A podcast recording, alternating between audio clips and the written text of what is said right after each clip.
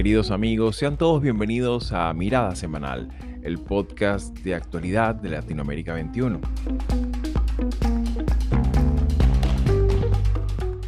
Como todos los domingos, analizaremos las principales noticias de la semana con el respaldo intelectual de Marisabel Riera y Manuel Alcántara Sáez.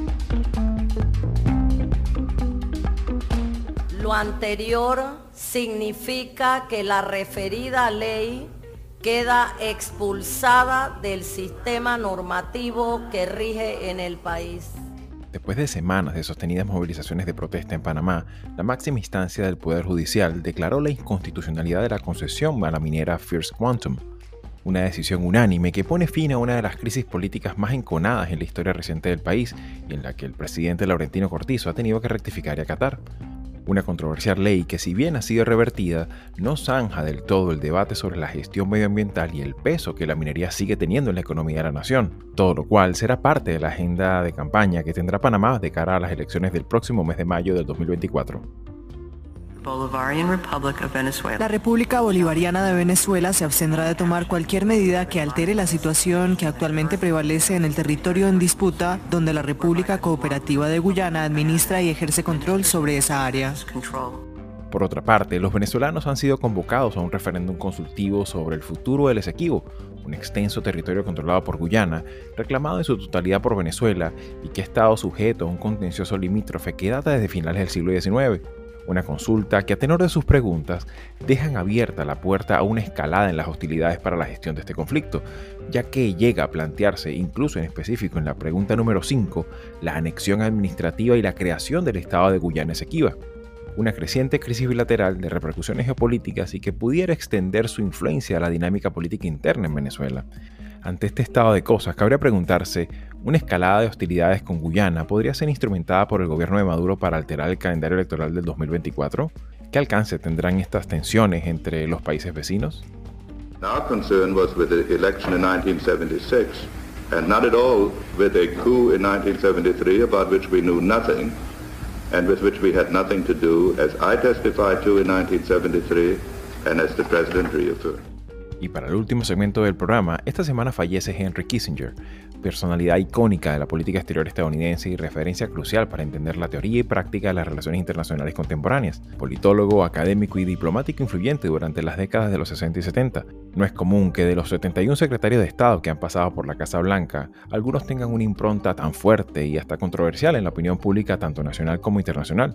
100 años de existencia que dejan tras de sí un importante legado intelectual y político que pudo verse en importantes momentos históricos como la guerra de Vietnam o la política de distensión con la Unión Soviética por medio de la China popular. Una vida compaginada entre aciertos, rotundos fracasos y decisiones cuestionables como su promoción a las dictaduras hispanoamericanas. En este sentido, ¿cómo podría examinarse este legado desde la perspectiva latinoamericana?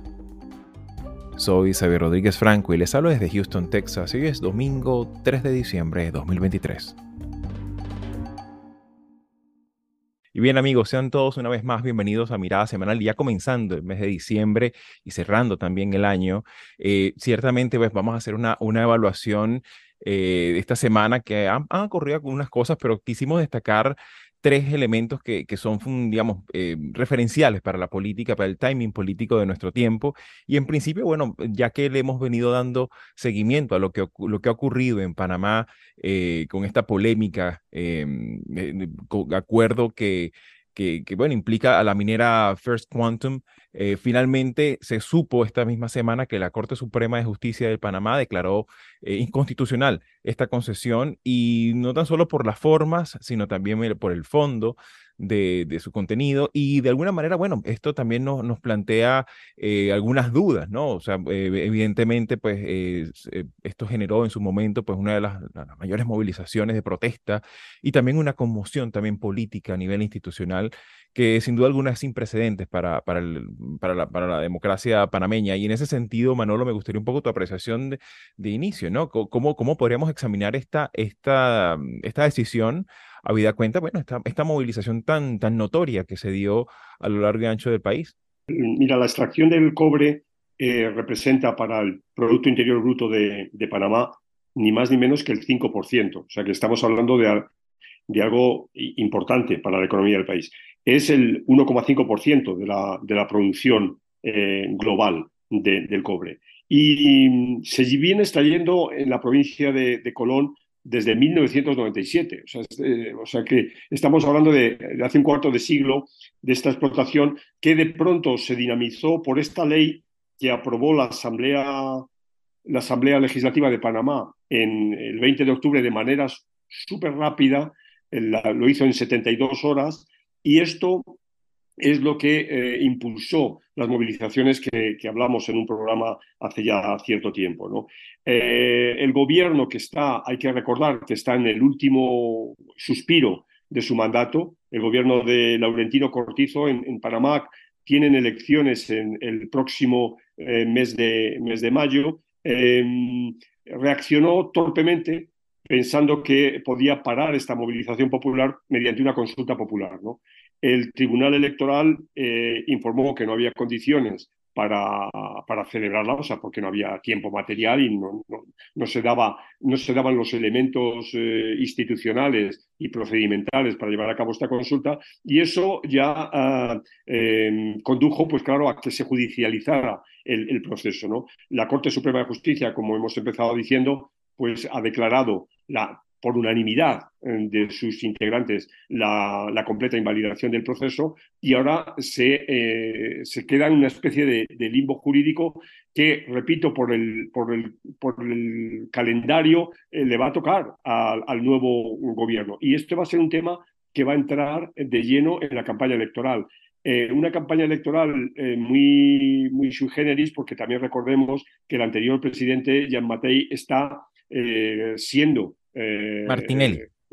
exactamente, eso es, está un partícipe. Entonces, claro, va a tener que posicionarse en, eh, en, este tema y que, mm, yo creo que va a ser el, tema fundamental eh, en, las elecciones. ¿no?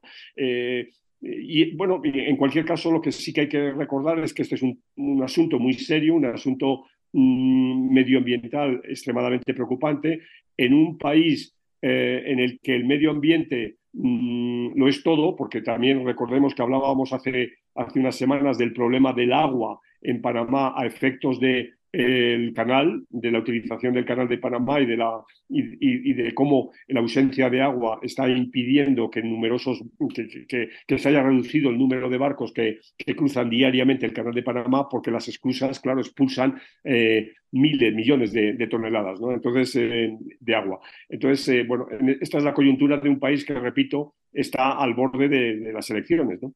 Claro, y que, y que en ese sentido, por supuesto, esto hay que tener, este, estas, estas circunstancias tienen, por supuesto, una implicación electoral y sobre todo ahora, después de todo lo ocurrido, Marisabel, y me gustaría un poco también tu apreciación al respecto, eh, bueno, vemos que ciertamente eh, hay un control, un peso y contrapeso de, del propio sistema político, ¿no? de alguna manera, pues, eh, por unos momentos daba la impresión de que se tenía como como un, un, tratamiento errático a nivel institucional de toda esta crisis. Eh, ya Manolo comentó el tema este de la consulta, que al final no se, no se materializó. Sin embargo, me gustaría un poco ver que de alguna manera, pues, cómo, quedaría esto de, cara al año que viene, porque ciertamente, pues, eh, también esto incorpora una, una variable interesante en la sociología electoral de Panamá, que es el tema medioambiental, ¿no? Y ahora el tema medioambiental no tan solo es una consigna de intelectuales, de académicos o de, o de cierta moda pasajera, sino que ya ahora se incorpora dentro de las preferencias y dentro de cierto, dentro de cuerpo de movilización política, ¿no? ¿No? ¿Cómo, cómo miras tú ese, ese, ese particular?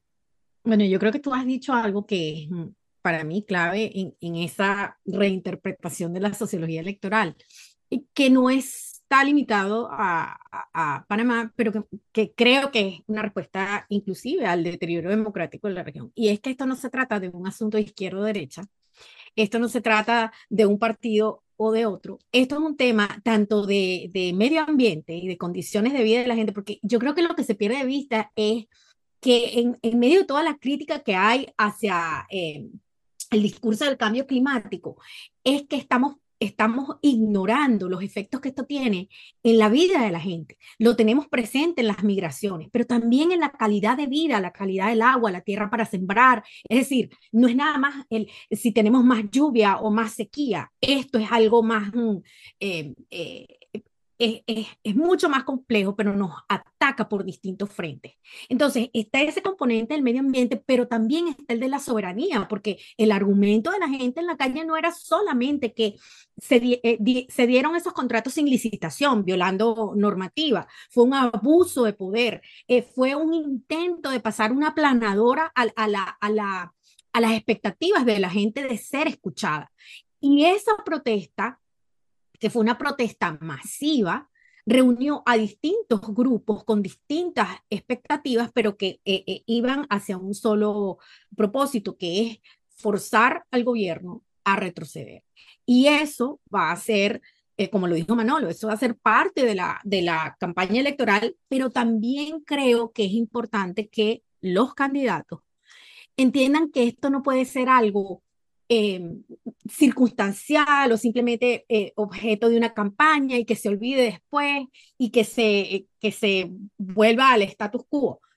Es preocupante que algunos todavía no entiendan en América Latina y concretamente en el caso panameño que la gente está dispuesta a protestar para reclamar sus derechos y que no, que esperemos que, que las respuestas desde el poder no sean de violencia, no solamente física, sino violentar normas institucionales. Claro, sin lugar a dudas. Eso creo que, Claro, y, creo que de alguna forma en ese sentido va la propia respuesta del propio Laurentino Cortizo, quien acata la decisión pues eh, de forma pública y que de alguna manera no ha buscado la ocasión para para utilizar de repente, ¿no? Otro tipo de, de, estrategia que, que, pudiera no tan solo revertir, sino como buscar la manera de persuadir, ¿no? De que, se apruebe de alguna otra forma. Sin embargo, por supuesto, esto va a ser un elemento que va a estar muy presente, como ya indicaba Manolo, al principio de, de, de, su intervención y que ciertamente, pues, de alguna manera, pues, no, no mm,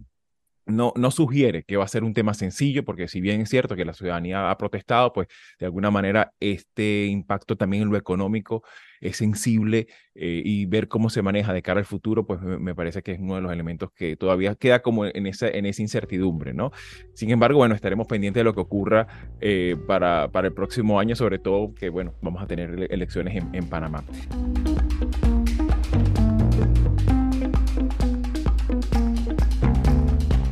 También conversando pues sobre este, sobre este tema eh, electoral y también hablando de consultas, pues por supuesto, eh, en, esta misma semana y durante las últimas semanas el conflicto limítrofe entre Guyana y Venezuela por el, por el Esequibo, un, un espacio territorial inmenso que mm, para poner un poco en perspectiva sería, mm, si, lo sacáramos de, de, su lugar, sería, y lo pusiéramos al lado del estado de Florida, sería más o menos la misma cantidad de terreno en lo que estamos hablando, es un, un espacio, un área selvática, que responde a, un un, contencioso, un contencioso de, limítrofe eh, de, de, más de un siglo y que ciertamente en las últimas semanas se ha ido recrudeciendo las tensiones.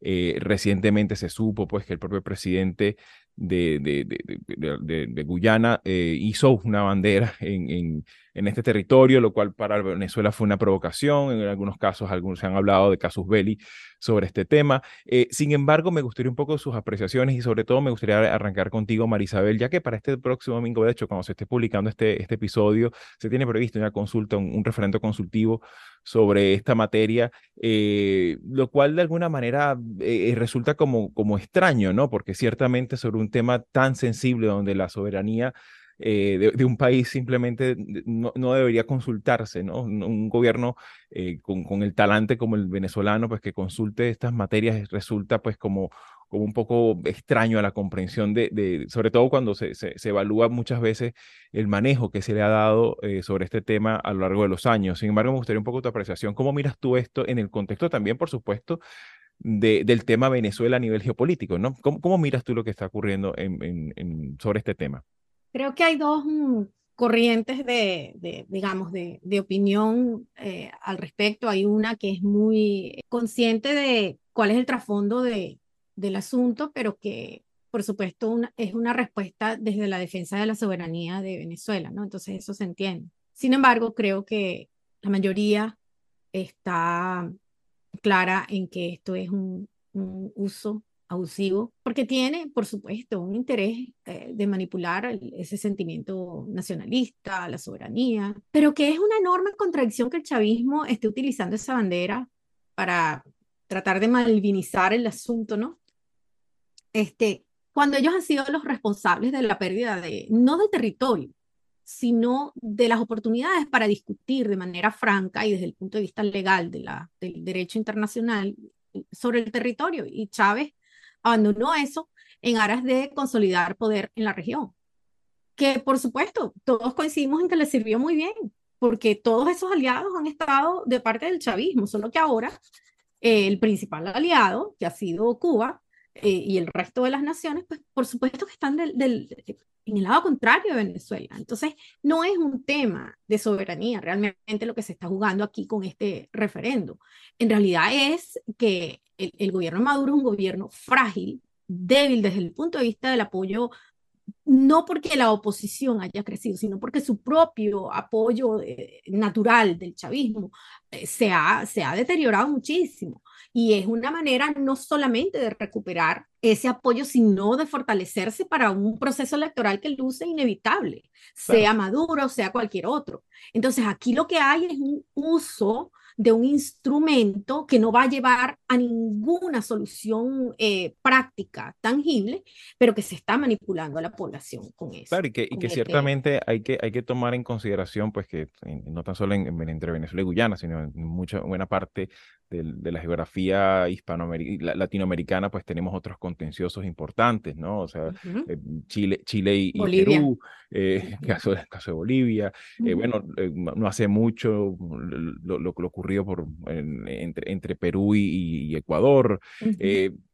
sin contar, por ejemplo, lo que también ocurrió este mismo año con, con, el fallo entre el contencioso limítrofe entre Colombia y, y, Nicaragua por las islas de San Andrés. En, en, fin, o sea, podemos hacer un programa monográfico sobre esto, pero me gustaría también tu apreciación, Manolo.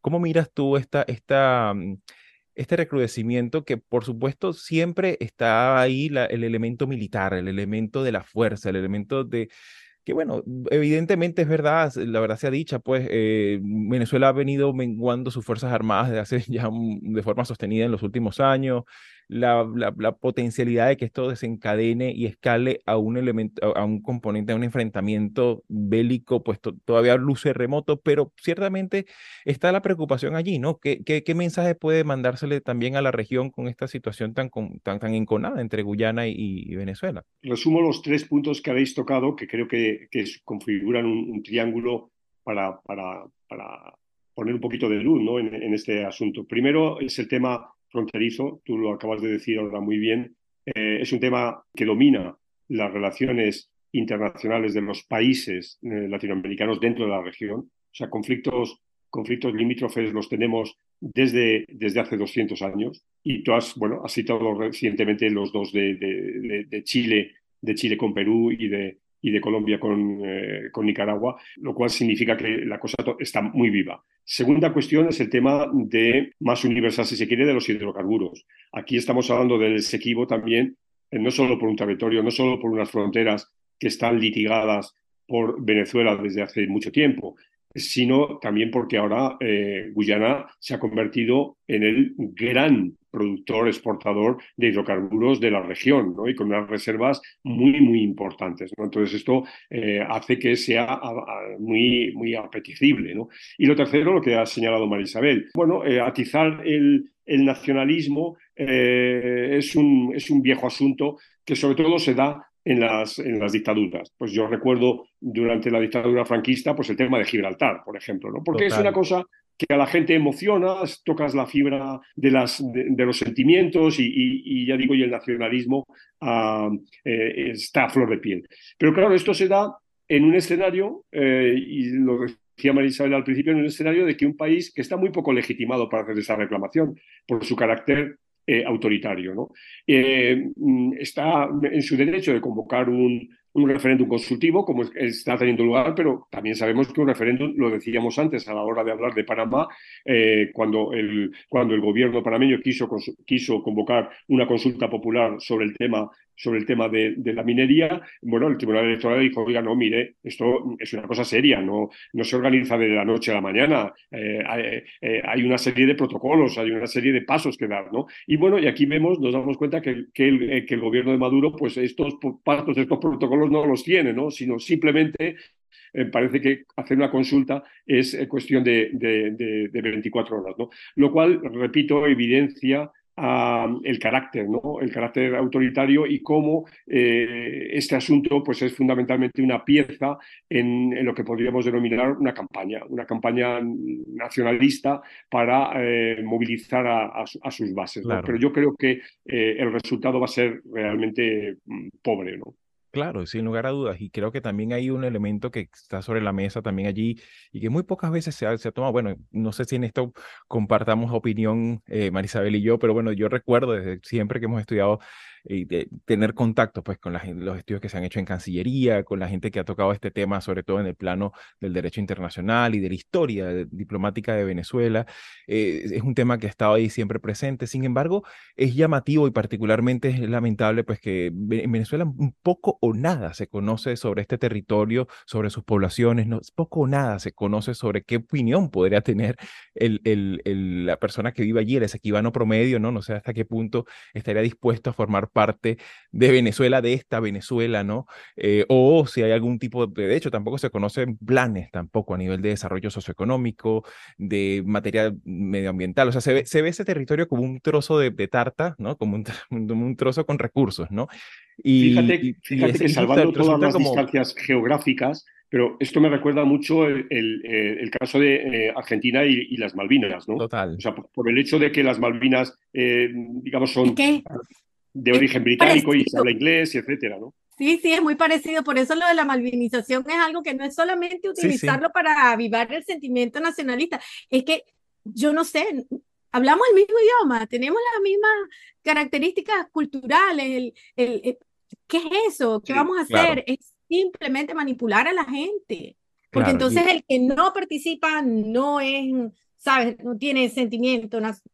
Es, es lamentable. Es lamentable. Claro, porque al final del, día, pues obviamente los territorios también son su gente, ¿no? Y, sus tradiciones, sus costumbres, sus, usos, ¿no? Y el tema de la autodeterminación claro, eh, tiene muchas aristas. Exactamente, entonces claro, en ese sentido puede eh, no sé, eventualmente puede resultar un potencial problema ¿no? Eh, de cara al futuro también, ¿no? Entonces, en ese sentido, pues por supuesto, estaremos atentos a lo que vaya ocurriendo y por supuesto que eh, esperemos también que esto no escale sobre todo en el plano del enfrentamiento físico y, y militar, ¿no? Así que bueno.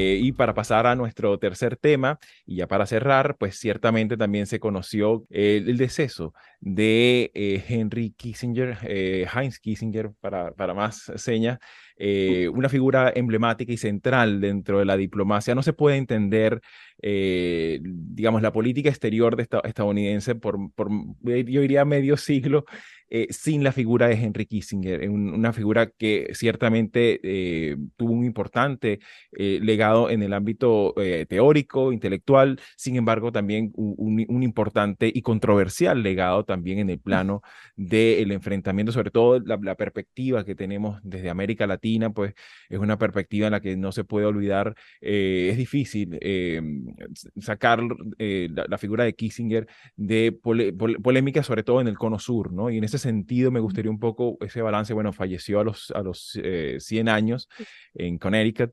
Y, bueno, eh, su, su, nombre pues de alguna u otra manera también sigue vinculado y relacionado pues con el fin de la guerra de Vietnam, eh, la distensión, la, la, teoría de la distensión con la Unión Soviética, entre otras cosas, ¿no? Y me gustaría un poco tu apreciación, Manolo, sobre esta figura, pues porque en, la cual ciertamente es importante destacar luces y sombras, ¿no? lo, primero hablar de, la, de, la, persona, ¿no? Eh, porque mm, es un, es, un, es un caso paradigmático del siglo, del siglo XX, ¿no? Porque, como bien has dicho, eh, él nace justo hace 100 años, en el año 23, y emigra, él, él, nace en Baviera y emigra con su, con su familia en el año 38 a Nueva York.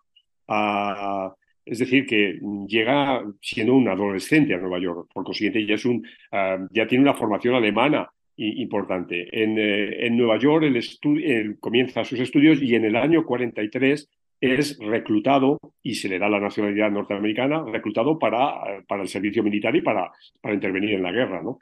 Y como, como muchos otros, y, yo ahí tengo estudiado el caso de de, de, grandes nombres de la, de la ciencia política. Eh, Ana Arendt sería un caso ¿no? Eh, evidente, ¿no? Ah, pero otro es el caso de, de, Gabriel Almond, pues eh, mm, Henry Kissinger terminará trabajando para la inteligencia militar desplazándose a Alemania, lógicamente, habla lógicamente de alemán, es su idioma nativo, y, y él se socializa en, ese ambiente, en, un ambiente de guerra y en un ambiente de que, de que él está en la batalla de las Ardenas. O sea, él, él, él, participa en, en, lo que es la, la, retaguardia. ¿no?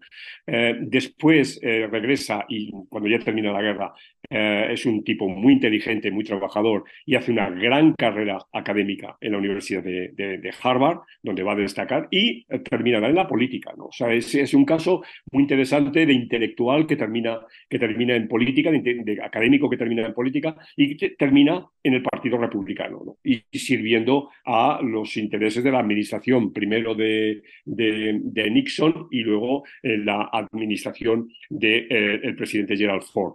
Eh, es decir, estamos hablando entre el año 69 y 77, o sea, es decir, el momento más caliente de la, de la, de la Guerra Fría, con, como tú has dicho, con el tema de Vietnam, etcétera, etcétera. ¿no? O sea, entonces, en ese sentido, repito, es una figura, claro, eh, fundamental. Pero lo que quizás aquí nos interese más, eh, ¿qué pasa con América Latina? Bueno, pues claro, si nos damos cuenta, son los años de fuego ¿no? en América Latina, ¿no? Son los años de las dictaduras militares, son los años de los golpes de Estado en los que el Departamento de Estado va a jugar un papel muy claro, ¿no? Un papel de contención de lo que es la izquierda, primero la izquierda eh, democrática, luego la izquierda guerrillera, etcétera, y ahí ah, pues su, su, papel tristemente célebre va a tener que ver eh, con el golpe eh, contra Allende, contra Salvador Allende, que conmemorábamos hace, 50, de, hace, unos, hace dos meses de su 50 aniversario. ¿no? Es decir, eh, esa operación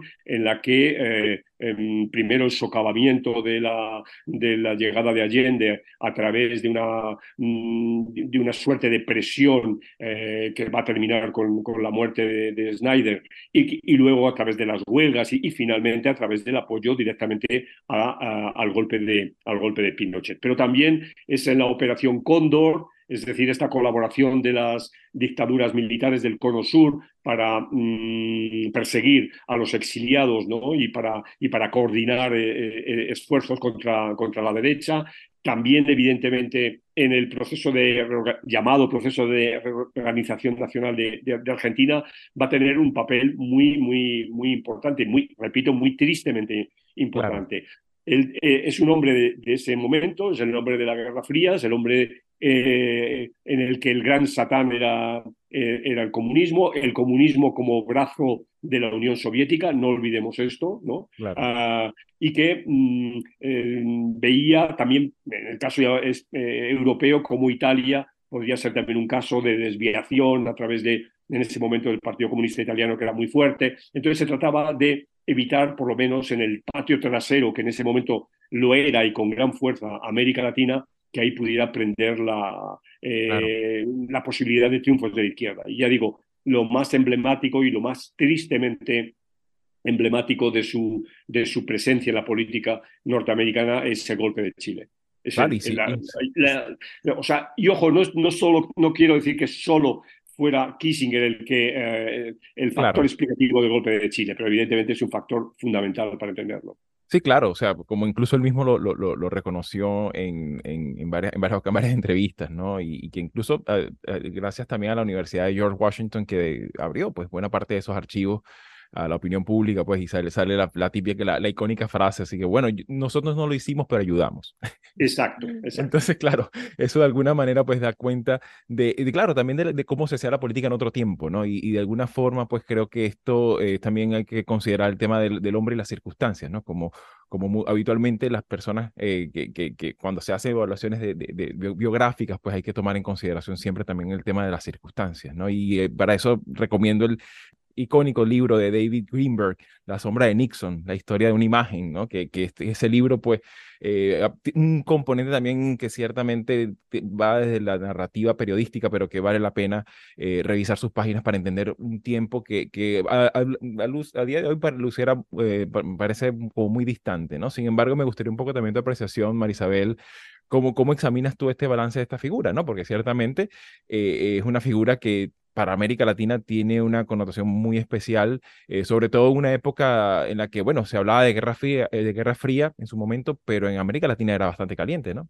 Sí, yo, yo estaba con unos amigos venezolanos en, en Washington, estábamos hablando de eso, ¿no? De lo que primero me vino a la mente cuando recibimos la notificación de que había muerto. Yo pensé en mi papá, porque yo crecí escuchando a mi papá hablar de Nixon como el ejemplo del mal, ¿no? Si él hubiese creído en, Dios, él hubiese dicho ese es el diablo, ¿no? Pero sí, pero claro, en el contexto político de mi papá, eh, yo entendí que eh, él, representaba todas las políticas de intervencionismo, de, supremacía de los Estados Unidos y, por supuesto, la lucha contra el comunismo, ¿no?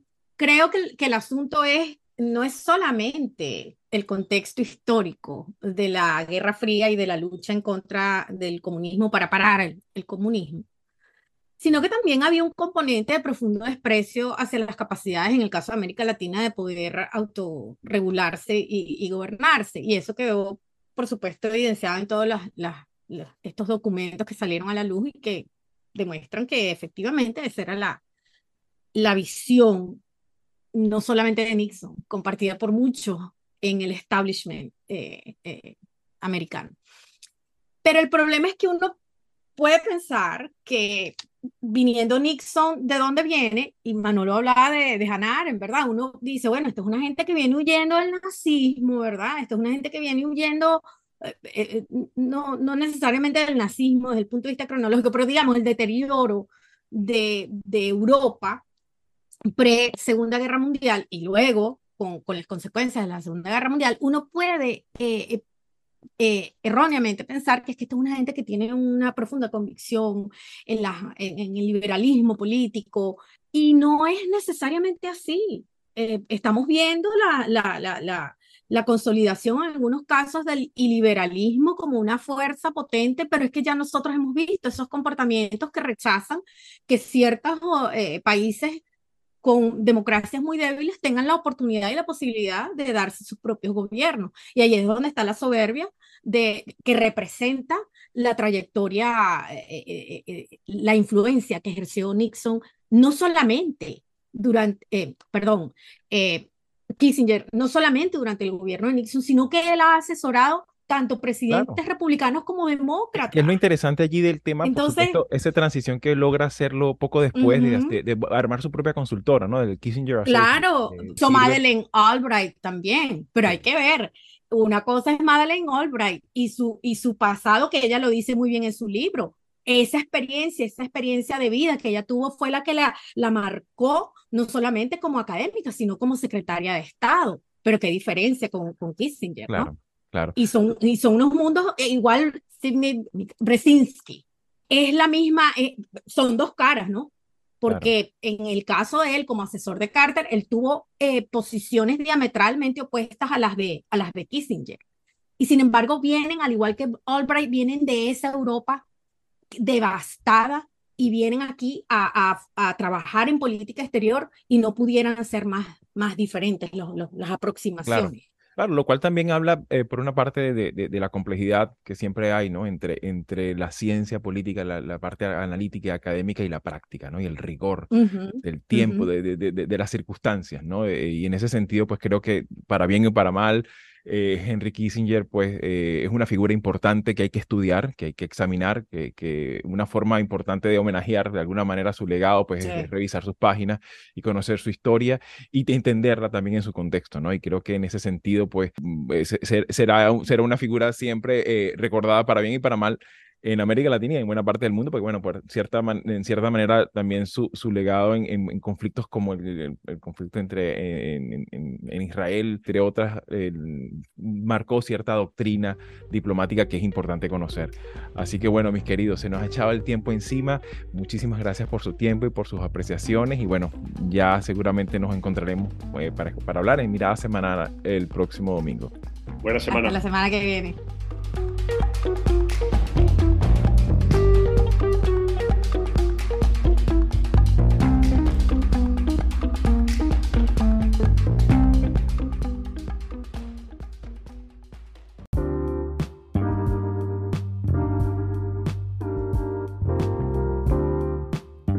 Los audios para este episodio fueron obtenidos de AFP en español, France 24 y MSNBC. La musicalización corre por cuenta de Carolina Marins y yo, soy Xavier Rodríguez Franco y nos escuchamos en Mirada Semanal el próximo domingo.